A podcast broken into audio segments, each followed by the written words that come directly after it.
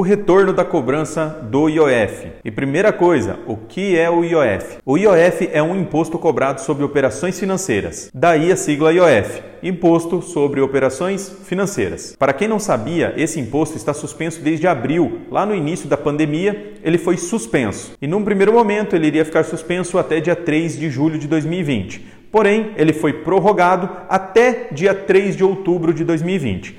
Quando chegou lá dia 3 de outubro de 2020, o governo decidiu prorrogá-lo novamente até dia 31 de dezembro de 2020, ou seja, iríamos ficar com esse imposto suspenso até o final do ano. Porém, ontem, no dia 26 de novembro, o governo voltou atrás e, através de um decreto, ele colocou que a partir de hoje, dia 27 de novembro, o imposto do IOF estaria novamente sendo cobrado em todas as operações financeiras. Isso pegou todo o mercado de surpresa. O que isso significa na prática? Que todas as pessoas físicas e jurídicas passam a ter um custo a mais sobre as operações financeiras, o imposto do IOF. E o que muda para o nosso cliente de empréstimo, sendo ele empréstimo novo, financiamento, refinanciamento, enfim, o que muda para ele? Em todas as operações que é liberado o recurso, a tarifa do imposto IOF é cobrada diretamente na operação. No caso de um empréstimo, é descontado diretamente do valor liberado ao cliente. Então, na prática, um empréstimo que era feito com a mesma taxa de juros, com o mesmo prazo, com as mesmas características, com a suspensão do IOF, esse valor liberado era X. Agora, como vai cobrar o IOF,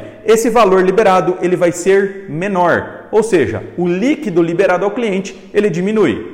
Que acontece com as operações que já estavam lançadas? Cada banco irá fazer a sua análise de como vai tratar aquela situação. Porém, todos os créditos que forem liberados a partir de hoje têm a cobrança do IOF. Alguns bancos já informaram que lá na liberação do crédito vai ser descontado o IOF do cliente. Porém, isso é uma escolha do banco e cada um toma a sua decisão. Por exemplo, o Banco Itaú Consignado, ele já informou que ele vai honrar todas as propostas que estavam na esteira. Ou seja, aquilo que já estava digitado antes do dia 27 vai ser cumprido exatamente o que está lá. E o imposto do IOF nessas operações, ele vai acontecer? Sim, ele vai acontecer, mas o banco vai absorver essas despesas para não dar constrangimento com o cliente e para nós que somos correspondente, isso é muito bom. Porém, aqueles bancos que optaram em descontar o valor do IOF no valor liberado, eles podem fazer isso? Sim, eles podem fazer isso porque isso é um imposto. Então, automaticamente, a partir do dia de hoje, 27 do 11, não é uma escolha bancária, é uma escolha do governo. Então, o governo falou que todo mundo tem que pagar imposto a partir do dia 27 do 11, então o banco pode sim descontar do cliente essa tarifa de imposto. Por esse motivo, eu aconselho a você informar todos os seus clientes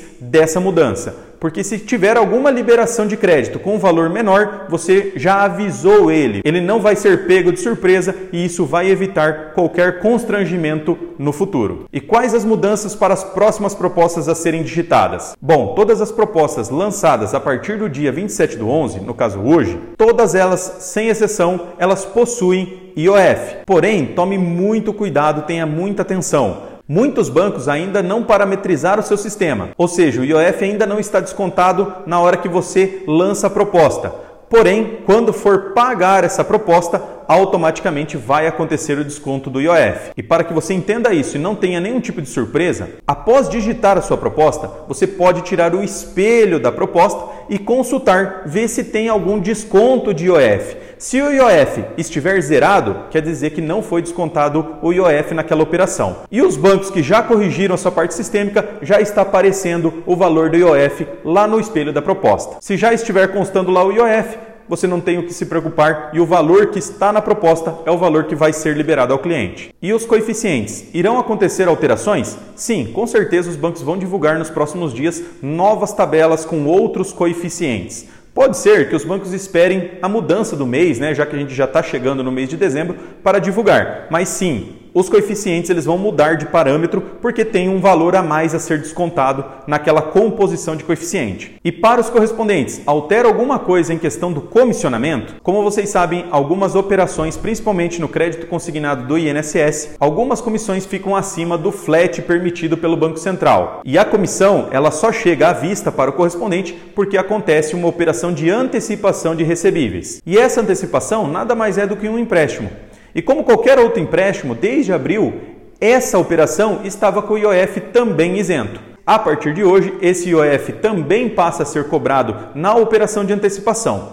Ou seja, o custo para fazer essa antecipação ele vai aumentar. Automaticamente, se a gente não tiver nenhuma mudança na grade de comissão diferida, provavelmente esse custo de operação de IOF vai refletir lá na ponta também. Mas isso é uma coisa que nós temos que aguardar, porque pode ser que os bancos compensem esse custo na operação de outra forma. Então, por fim, reforçando, instrua corretamente os seus clientes para que eles não tenham nenhum tipo de dúvida quando eles forem receber o valor do seu crédito. Dessa forma, você vai evitar qualquer reclamação futura. Vamos lá e boas vendas!